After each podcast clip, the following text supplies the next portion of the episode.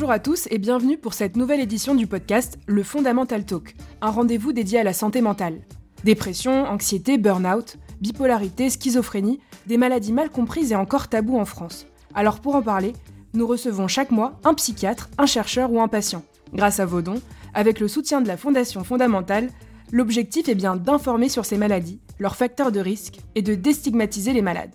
Aujourd'hui, nous recevons Emmanuel Bacry, directeur de recherche au CNRS, titulaire d'une chaire à l'Institut Prairie, institut de recherche dédié à l'intelligence artificielle, et directeur scientifique du Health Data Hub, dont l'objectif est de faciliter l'accès aux données de santé pour la recherche d'intérêt public. Avec lui, nous allons évoquer l'utilisation de l'intelligence artificielle en santé. Emmanuel Bacry, bonjour. Bonjour. Alors on entend beaucoup parler d'intelligence artificielle, mais Qu'est-ce que cela signifie vraiment? Comment cela fonctionne? Existe-t-il par exemple plusieurs types d'intelligence artificielle? Alors, qu'est-ce que c'est l'intelligence artificielle? Euh, Moi, je dirais qu'il y, a beaucoup de définitions, mais euh, moi, je dirais que c'est la simulation d'une intelligence humaine. Voilà, c'est ça le but de l'intelligence artificielle. Alors, ça a commencé dans les années 50 avec ce qu'on appelle l'IA symbolique, donc des règles plutôt euh, des règles de système expert, donc des experts qui faisaient des règles de décision mais aujourd'hui, quand on parle d'intelligence artificielle, on parle plutôt d'intelligence artificielle statistique, donc qui sont basées sur des données. Et il y a plusieurs formes d'intelligence artificielle statistique. La première est celle qui est appelée supervisée, donc c'est la plus commune. Qu'est-ce que c'est euh, de l'intelligence artificielle supervisée? Ben, on va prendre un exemple. Vous allez montrer à l'algorithme, un expert va montrer à l'algorithme de, de, par exemple, de l'imagerie. Euh, de poumons, va dire voilà là c'est une imagerie euh, pulmonaire euh, cancéreuse, là c'est pas cancéreux, là c'est cancéreux et ainsi de suite, va donner plein d'exemples de ce type-là. Et ensuite ce qu'on va attendre de l'algorithme, c'est qu'on va, il va pouvoir normalement en lui montrant une image dire est-ce que selon lui c'est effectivement cancéreux ou pas cancéreux. Donc il y, il y a une idée de supervision par l'humain, par l'expert qui a donné des exemples de ce qu'on attend. Vous avez euh, de l'IA non supervisée, il y a des choses euh, extrêmement différentes. Et aujourd'hui, on parle beaucoup d'IA générative. Et l'IA générative, c'est aussi une forme un peu en soi, où là, par contre, on est dans de l'IA auto-supervisée, c'est-à-dire qu'en fait, c'est des tâches où l'ordinateur arrive à se superviser euh, lui-même, en fait, d'une certaine façon, sans avoir besoin d'experts, et qui va permettre de quoi? Alors c'est assez technique, je ne vais pas rentrer dans les détails, mais qui va permettre effectivement de faire de l'IA générative. Et dans le domaine de la santé, comment peut-on bénéficier de ces outils intelligents et quelles sont leurs implications à la fois pour les patients et puis pour les professionnels de la santé? Il faut différencier, euh, je pense, que ce qu'on est capable de faire aujourd'hui, et puis ensuite, quelles seraient les promesses euh, de l'IA.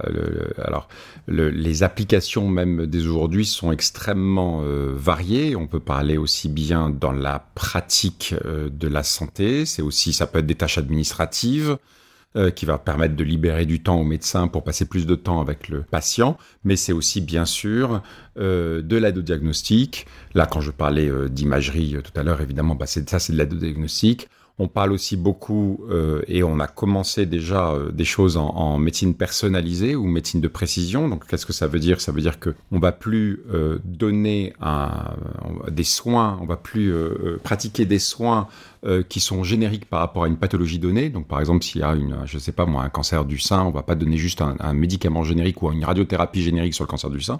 En fait, on va essayer de s'adapter au, mieux aux caractéristiques de la personne et notamment aujourd'hui, c'est ce qu'on fait de la tumeur. Donc, on va faire une analyse génétique de la tumeur, mais idéalement, on voudrait tenir compte de tout l'environnement dans lequel la personne vit, de tout ce que, de tout son passé.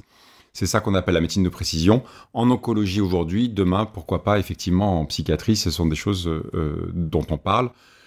Il y a des applications aussi en surveillance, en pharmacovigilance. Donc, euh, bah, par exemple, surveiller euh, des médicaments qui sont, sur le marché et qui auraient des effets secondaires néfastes. Enfin, on peut imaginer vraiment beaucoup, beaucoup d'applications, mais sur la médecine de précision, ça a démarré aujourd'hui. Sur l'aide au diagnostic avec de l'imagerie, ça a déjà démarré aujourd'hui. Euh, donc on voit déjà beaucoup d'applications. Si j'ai bien compris, l'IA est amenée à jouer un rôle vraiment crucial dans la recherche médicale et le soutien aux professionnels de la santé. Dans quelle mesure est-ce qu'on peut, on pourra se fier à cet outil et euh, jusqu'à quel point est-ce qu'il pourra se substituer à l'expertise d'un médecin? Alors c'est un vrai sujet. Euh, quand il s'agit de tâches, on va dire, répétitives, automatisées, l'IA fait son boulot et on peut lui faire confiance. Dès qu'il y a une expertise en jeu, euh, et ben, il faut quand même se méfier. Et je suis pas de ceux. Alors, je sais qu'il y a beaucoup de prophètes de l'IA aujourd'hui qui disent que ça y est, on n'a plus besoin d'experts parce que l'IA va tous les remplacer. alors il ne faut pas me compter parmi ces prophètes-là. Je suis convaincu que l'expert aura toujours un rôle à jouer. Alors son rôle sera légèrement différent. L'expert sera forcément, l'expert médecin sera forcément accompagné d'IA. Ça, j'imagine mal le contraire. Par contre, on va avoir toujours besoin d'un expert, déjà ne serait-ce que pour entraîner les IA sur la supervision dont je parlais euh, tout à l'heure, mais aussi pour vérifier que ce qui sort d'une IA, euh, bah, c'est quelque chose qui semble cohérent, de vérifier. Enfin voilà, sinon les enjeux sont beaucoup trop importants. Et quand on voit notamment les derniers euh, chat GPT et, autres, on sait très bien que c'est des, outils qui sont...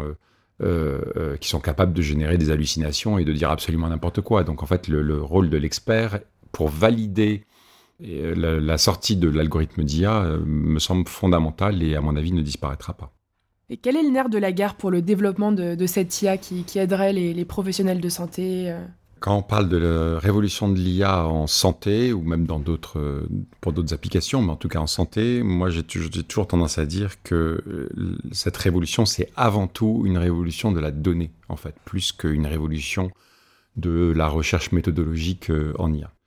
En fait, euh, euh, si on arrive à construire des bases de données qui soient euh, standardisées, qui soient de qualité, alors ensuite il y a des mots un peu un peu savants, interopérables, c'est-à-dire qui savent travailler ensemble, c'est-à-dire qui, parlent des, bases de données, si vous voulez, qui sont capables de parler de même concept. Je vous donne un exemple. Mais si on est sur les maladies rares, par exemple, c'est évident qu'on va devoir chercher des données dans différents pays, parce qu'on n'a pas assez en France ou dans un seul pays mais on va être sûr que les données concernant une maladie rare concernent la même maladie rare. Ça veut dire que la définition de la maladie rare en question est rigoureusement la même en France, en Allemagne ou en Belgique. Sinon, ça sert à rien de mélanger ces bases de données. Si on arrive à faire de telles bases de données à une échelle nationale, à une échelle européenne et à une échelle internationale, alors il y a des milliards de choses à faire déjà aujourd'hui avec les outils d'IA ou même pas d'IA, euh, et qui, qui seraient extrêmement impactants pour la santé euh, publique. Maintenant, cette révolution des données, euh, il faut pas se leurrer. C'est, c'est, pas forcément une très bonne nouvelle. C'est-à-dire, c'est, c'est pas quelque chose de simple à faire et ça va prendre des dizaines d'années aussi. C'est une révolution très très complexe. Avec des bases de données de plus en plus fournies et précises, quelles avancées pouvons-nous espérer de l'IA dans les années à venir, notamment en ce qui concerne les diagnostics, les traitements et la personnalisation des soins de santé? Alors effectivement, comme je vous l'ai dit, les données sont au cœur de l'IA, donc on a besoin de ces bases-là. Maintenant, je voudrais euh, insister sur le fait qu'il y aura beaucoup d'applications qui ne feront pas intervenir de l'IA. Il ne faut pas penser que euh, IA. Hein. je veux dire, on aurait eu des belles bases de données de santé pendant le Covid. Euh, la pandémie se serait passée totalement différemment et euh, sans IA. Bon, maintenant évidemment, on, va, on peut espérer de, de vrais progrès d'IA grâce aux données de santé. donc j'ai parlé déjà de la médecine de précision.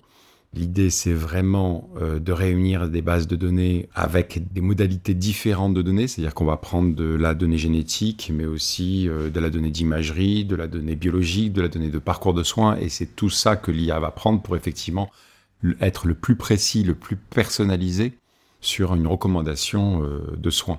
C'est la même chose pour, de, le, la diagnostic, c'est la même chose pour la surveillance à grande échelle. Aujourd'hui, on fait de la surveillance de médicaments, mais en fait, on pose des questions une à une sur le. Tout le monde a entendu parler du, médiateur. Euh, le médiateur, il a fallu poser la question. Il y avait une intuition d'un docteur euh, très, assez génial qui a eu cette idée de dire ah mais attention, j'ai l'impression, cette intuition de dire j'ai l'impression que le médiateur fait du mal. on est allé vérifier. On avait posé une question précise on peut imaginer demain qu'on a des outils d'IA qui vont euh, regarder automatiquement tous les médicaments qui sont mis sur le marché et qui vont euh, sonner des alertes en disant attention, il faut aller regarder de plus près euh, ce qui se passe là-dessus. Donc voilà, il y a vraiment des beaucoup, beaucoup de promesses, beaucoup d'applications. Certaines ont déjà, se sont déjà réalisées, d'autres sont à réaliser. Merci beaucoup Emmanuel Bacry. Je vous en prie.